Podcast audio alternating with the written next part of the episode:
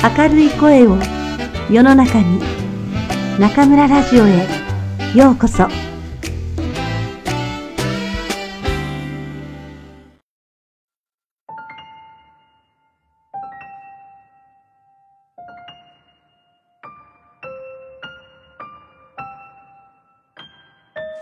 眠る森のお姫様、ペロ、楠山正夫役。昔々、王様とお妃がありました。お二人は子供のないことを何より悲しがっておいでになりました。それはどんなに悲しがっていたでしょうか。とても口では言い尽くせないほどでした。そのために世界中の海という海を渡って神様を願をかけるやら、お寺に巡礼をするやらで、いろいろに信心を捧げてみましたが、みんなそれは無駄でした。でもそのうち、とうとう信心の誠が届いて、お妃にひい様の赤ちゃんが生まれました。それで早速、盛んな洗礼の式を挙げることになって、お姫様の名付け親になる教母には、国中の幼女が残らず呼び出されました。その数はみんなで7人でした。その自分の幼女仲間の習わしに従い、7人の幼女は、めいめい一つずつ立派な贈り物を持ってくるはずでした。ですから、生まれた時からお姫様には、もうこの世で望める限りのことで、何一つ身に備わらないものはなかったのでございます。さて、洗礼式が済んだ後、呼ばれた7人の仲間一同が王様のお城に帰りますと、そこには幼女たちのために立派なご馳走の支度ができていました。一人一人の食卓の上には、お皿や杯の食器が一揃い並べてあって、それは大きな金の箱に入っているさじだの、ナイフだの、フォークだので、この残らずがダイヤモンドとルビーを散りばめた純金製のものでした。ところで、みんな並んで食卓に着いたとき、ふと見ると、いつ、どこからやってきたか、大変年を取った幼女が一人、のそのそと広間に入ってきました。けれどこの幼女は、この席に呼ばれてはいなかったのです。というわけは、このおばあさんの幼女は、今から50年も前、ある塔の中にこもったなり、姿を隠してしまって、もう今では死んでしまっているか、魔法にでもかけられて何か変わったものにされてしまったと思われていたからです。王様は慌てて、この幼女の前にも一揃い食器を並べさせました。でもそれはもう大きな金の箱に入れた純金製のものではありませんでした。何しろお客は7人のはずでしたから、7人前の支度しかできてはいなかったのです。するとおばあさんの幼女は自分だけが軽蔑されたように思って、口の中で何かブツブツ口小言を言っていました。その時、他の若い幼女の一人がそばに隣り合わせていて、おばあさんのくどくど言う言葉をそっと聞いていました。それで、このおばあさんが王女に何か良くない贈り物をしようと企んでいることが分かりましたから、食事が済んでみんなが食卓から立ち上がると、そのままその幼女は帳の陰に隠れていました。それはこうして隠れていて、そのおばあさんが何を企もうとも自分がその後に出て、すぐその呪いの言葉を打ち消すようなことを言って、それをお姫様への贈り物にしようと思ったからです。そうこうするうちに、いよいよ幼女たちはそれぞれお姫様に贈り物の言葉を述べることになりました。中で一番若い幼女は、お姫様が世界一美しい人になられますようにと言いました。次の幼女は、天使のようなお心を授かりますようにと言いました。三番目の幼女は、王女の立ち振る舞いの優しく、しとやかにありますようにと言いました。四番目の幼女は、誰及ぶもののないダンスの上手になられますようにと言いました。5番目の幼女は、さよなき鳥のような優しい声でお歌いになりますようにと言いました。6番目の幼女は、どんな楽器にも名人の名をお取りになりますようにと言いました。いよいよおしまいに、おばあさんの幼女の番になりました。この幼女は、さもいまいましそうに首を振りながら、王女はその手の糸車のつむに刺されて、怪我をして死ぬだろうよ、と言いました。この恐ろしい贈り物は、身震いの出るほどみんなをびっくりさせて、誰もお姫様のために泣かないものはありませんでした。その時です。若い幼女が帳の影から出てきて、とても大きな声で次のような言葉を言いました。いいえ、王様、お妃様、大丈夫。あなた方の大事なおひい様は、命をお亡くしになるようなことはありません。もっとも、私には、この年寄りの一旦かけた野良を、残らず解き保護すまでの力はございません。おひい様は、なるほど、手のひらに積むを突き立てになるでしょう。けれどそのために、お隠れになるということはありません。ただぐっすりと寝込んでおしまいになって、それは100年の間、目を収ましになることがないでしょう。そしてちょうど100年目に、ある国の王子様が来て、おひい様の目を収まし申すことになるでしょう。王様は、幼女のおばあさんの予言した災難を、どうかして避けたいと思いました。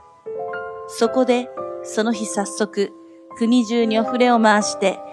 誰でも糸車に積むを使うことはならぬ。家のうちに一本の積むをしまっておくことすらしてはならぬ。それに背いた者は死刑にすると厳しく追い渡しになりました。さてそれから15、6年は無事に過ぎました。ある時、王様とお妃様がお揃いで離宮へ遊びにお出かけになりました。そのお留守にある日、若い王女はお城の中をあちこちと駆け歩いておいでになりました。すると、下の部屋から上の部屋へと駆け上がっていって、とうとう塔のてっぺんの小さな部屋に入りました。見ると、そこには人の良さそうなおばあさんが一人ぼっちで座っていて、つむで糸を紡いでいました。このおばあさんはツムを使ってはならないという厳しい王様の触れをつい聞かなかったものと見えます。おばあさん、そこで何をしているの？と、お姫様は尋ねました。ああ、かわいい女ちゃ。私は糸を紡いでいるのだよ。と、おばあさんは言いました。このおばあさんは、王女が誰だか少しも知らないようでした。まあ、と王女は言いました。なんて綺麗なんでしょう。それはどういう風にやるものなの？あたしに貸してごらんなさいな。あたしにもできるかどうかやってみたいから。お姫様はこう言って、その粒を手に取りましたが、それは持ち方がいけなかったのか、大変慌てて不器用な持ち方をしたのか、それとも、あの悪い幼女の呪いの言葉がいよいよ印を表す時になったのか、途端、ツムはいきなり王女の手に刺さって、王女はばったりそこに倒れてしまいました。人のいいおばあさんは慌てて人を呼びました。みんなお城の底からもここからも駆け出してきました。お姫様の顔に水を注ぎかけたり、紐を解いて着物を緩めたり、手のひらを叩いてみたり、ハンガリア女王の水という薬で、こめかみを揉んだり、いろいろにしてみても、王女は息を吹き返しませんでした。さて、王様はこの騒ぎを聞いて、早速駆けつけておいでになりました。そうして、15年昔の幼女の予言を思い出しながら、やはり、こうなる運命だったことを悟って、お姫様をそのままお城の中でも一番上等の部屋へ連れて行かせ、金と銀の縫い取りをした綺麗な寝台の上に寝かしました。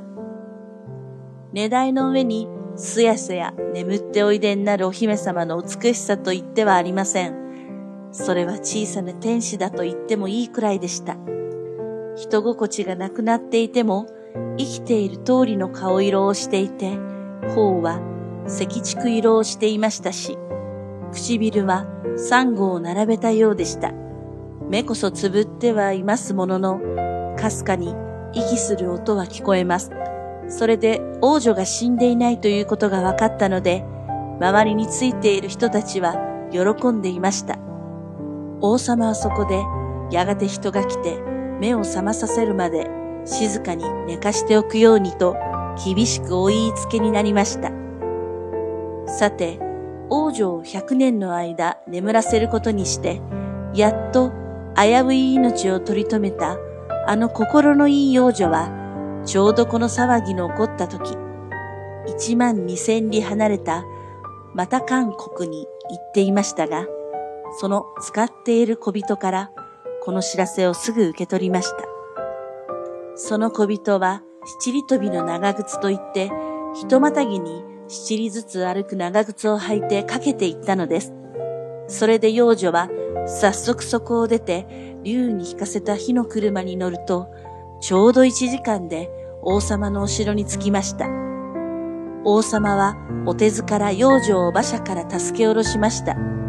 幼女は王様のなさったことをすべて結構ですと言いました。でも、大変先のことのよく見える幼女でしたから、百年の後にお姫様がせっかく目を覚ましても、この古いお城の中にたった一人ぽつねんとしているのでは、どうしていいかわからなくて、さぞお困りになるだろうと思いました。そこで何をしたでしょうか？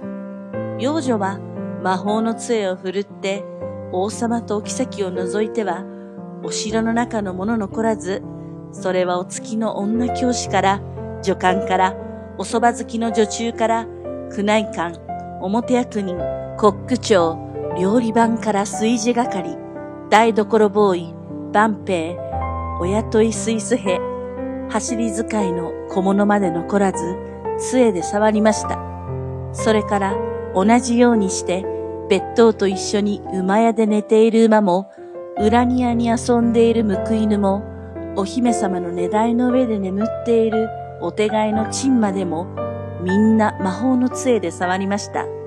魔法の杖で触ると、すぐ誰も彼も何もかも、たわいもなく眠りこけてしまって、お姫様が目を覚ますまでは決して目を覚ましませんし、お姫様に用事ができれば、いつでも目を覚まして御用を務めるはずでした。何もかも眠ってしまったと言って、それはかまどの前の焼き串までが、生地や山鳥の肉を串に刺したまま、やはり眠ってしまいました。これだけのことが、みんなほんの瞬き一つする間に出来上がってしまいました。幼女というものは、全く仕事の早いものですね。さてそこで、王様とお妃とは、お姫様の額にそっと優しく頬ずりをして、お城から出て行きました。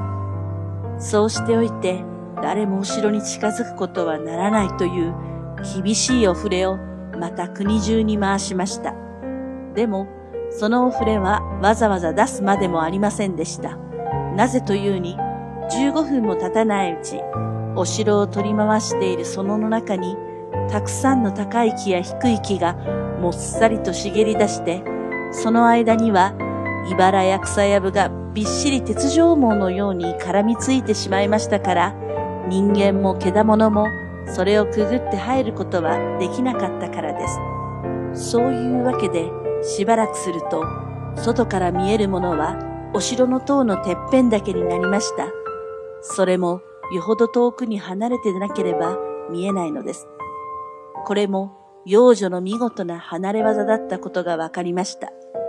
こうして王女は眠っている間、誰一人面白半分、覗きに来ることもできないようになったのでございます。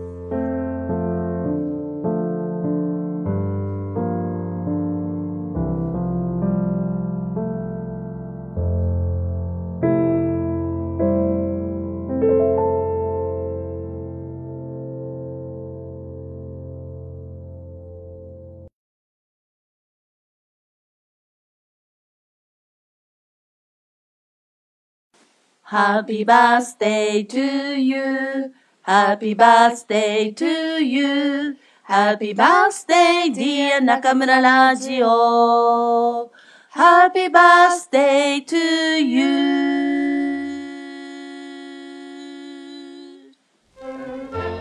皆さんこんばんは。今夜も中村ラジオへようこそ。私は当ラジオ局のディスクジョッキー、中村です。リスナーの皆さんのおかげをもちまして、本日、この中村ラジオ、無事に2歳の誕生日を迎えることができました。昨年の8月8日にお送りした満1歳の記念番組が第43回でしたから、この1年間で32回の放送と3回の号外をお送りしたことになります。リスナーの方の数も1万5千名から2万6千名へ、再生回数も82万回から213万6千回へと、一歩一歩ではありますが、着実に歩んでこられました。この一年、時には体調を崩し、時には忙しさにかまけて、なかなか更新できないこともありました。その度に、リスナーの皆さんからいただく数多くのメッセージが、私とくんくんを励まし、支えてくれました。皆さん、一年間応援ありがとうございました。そして、次の一年間も、どうぞよろしくお願いいたします。この一年間、新たな出会いが多々ありました。秋に始めた中村教室は、私にとってコペルニクス的展開とも言える大きな試みでした。20年以上ずっと教室で授業をしてきた私は、ネットを通した授業で、果たして同じように知識だけではなく、心も伝えられる話ができるのか、少々心配でしたが、それは気憂に終わったようです。思った以上にネットの世界は広く、好奇に満ちていて、それまでの生活では会えるはずもない、ハルピン、新疆、紀州などの中国全土の皆さん、そして海を越えて、日本をはじめ、アメリカ、カナダ、シンガポール、オーストラリアにお住まいの皆さんとも親しくお話ができました。そしてこの夏には新たな中村ラジオの輪を広げるために全国10カ所の日本語能力試験会場で中村ラジオ特製ファイルを配布しました。このファイルのイラストは今は日本で漫画家になるため一生懸命頑張っている張さんが授業の記念に送ってくれたものです。そして中村ラジオのリスナーであるシャオ天使の皆さんが暑い中、悪天候の中、一生懸命配ってくれました。私も武漢の会場にいましたが、受験生の方から、いつも聞いています。私、ファンです。と言ってもらえ、配りながら涙が出るほど大変感動しました。まだまだ2歳の中村ラジオですが、いつの間にかこんなにもたくさんの皆さんに支えられていたんですね。それから7月から暑い暑い武漢でさらに熱い特訓合宿を行いました。ここでも多くの素敵な出会いがありましたね。ある参加生が残してくれたメッセージがあるので、それを借りて特訓教室のご報告といたしましょう。10日間、大変お世話になりました。お疲れ様でした。今夜のヤンパイ、カオユ、特別に美味しい。中村先生は毎日私たちにパワーを送ってくれました。今夜もそうです。ビールを飲みながら、いろいろな話をしました。先生の考え方は大変現実的で、私たちは今まで一度も考えたことのないことをたくさん考えました。この世はなんと厳しく残酷なのでしょうね。先生から他の日本人が教えてくれなかったことをいろいろ勉強して、授業中何度もお腹を抱えて笑ってしまいました。お別れパーティーでは日本酒まで用意してくれて、これから何かあったら何でも助けるから直接先生を訪ねていいと言ってくださいました。感謝します。くんくんとも一緒にバーに行って夜中の2時まで語り合いました。4人で乗った帰りのタクシーで盛り上がったことは一生忘れられないでしょう。スタッフの皆さんも私たちのために毎日たくさんの飲み物やお菓子を準備してくれました。そして私の愛する仲間たち。暑い中、シャオチョウをチャーターして先生の家に行ったり、休みの日に楽しく街を散策して武漢の素晴らしいものを教えてくれたね。さっき別れた時のみんながかけてくれた優しい言葉忘れられません。武漢に来て本当によかった。素敵な感想ありがとうございました。これに勝る説明はないでしょう。私こそ皆さんに会えて素敵な夏になりました。昼の合宿授業が終わってからはネット教室。はあ、素敵でなんとも忙しい7月でした。もちろん反省点、改善点も多々あり、今後の授業に活かしていこうと思いますが、まずはほんの少し中村とくんくんの羽を伸ばさせてください。はい。明日から二人で日本に一週間ほど行ってまいります。こちらの日本レポートは、ウェイボーとウェイシンゴンジョンハオで逐次ご報告します。立秋も過ぎ、暦の上では秋となりましたが、暑さはまだまだ続きます。皆さんもどうぞ体調に気をつけてお過ごしくださいね。それではまた次回、ここでお会いしましょう。おやすみなさい。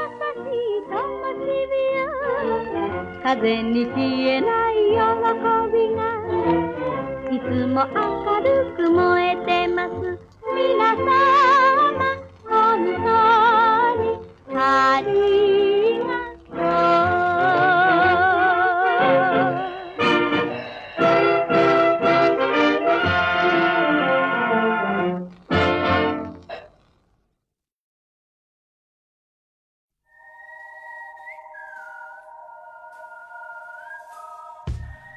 ゃんのおまけコーナー。皆さんこんばんは。坤讲のおまけコーナーようこそ。大家好，我是电台的制作担当困困，欢迎来到我们 K Corner。八月八日，我们的中村 Radio 迎来了两岁生日。在这一年中，我们与励志 FM 签约，成为了励志 FM 的专属优质电台。 订阅听众从1.5万人增加到了2.6万人，总播放量从82万次增加到了213.6万次。电台在这一年中的成长，也离不开各位亲爱的听众朋友们的支持与厚爱。接下来的一年，也希望大家能多多关照，坚持收听中村 Radio。要说这一年中村 Radio 和中村老师的新尝试，那首当其冲的就要数中村教室了。其实。在正式开设中村教室网络课程前，中村老师是特别担忧的。老师一直开玩笑说他是昭和的人，还不是特别习惯整个互联网的大环境。再加上一直以来都是在教室里上课，习惯了耗尽全部的能量与学生面对面的传递知识与心情，所以很担心在网络上通过视频是否也依然能将自己百分之百的热情传达给对方。不过，很快时间就亲自证明了这一担心是多余的。中村老师的教学经验成功战胜了与电脑对面学生的真实距离。目前，中村教师一对一口语课的学员数已达到了一百余人，甚至有的学员已经坚持了一年多，每周与中村老师一起练习口语。在口语练习这场持久战中，只有能够坚持的人，才能感受到自己的蜕变。学员的地理位置也是遍布全国，远到哈尔滨、新疆、广西、厦门等地，近到湖南、湖北，甚至还有财大的同学们，还有正在海外求学或工作的学员，也总是让我们感到意外和好奇。网络这个神奇的东西，那么轻易的就能将日本、美国、新加坡、加拿大、澳大利亚等地的声音传递到我们面前。中村老师总是会感叹，当初开设中村教室真是个正确的选择。这个暑假，我们又有了新的尝试，举行了为期十天的线下合宿特训。在同学们的欢声笑语中，特训班上周五顺利落下了帷幕。看着这些天同学们在各自的朋友圈、QQ 空间等发布的感谢与不舍，困困和中村老师也非常的感动。能够在武汉共度十天是难得的缘分，欢迎大家今后也常回来看看。结束了夏天的工作，困困与中村老师终于能够享受美丽的假期啦！现在要赶紧收拾行李去赶火车啦。それではまた次回ここでお会いしましょう。おやすみなさい。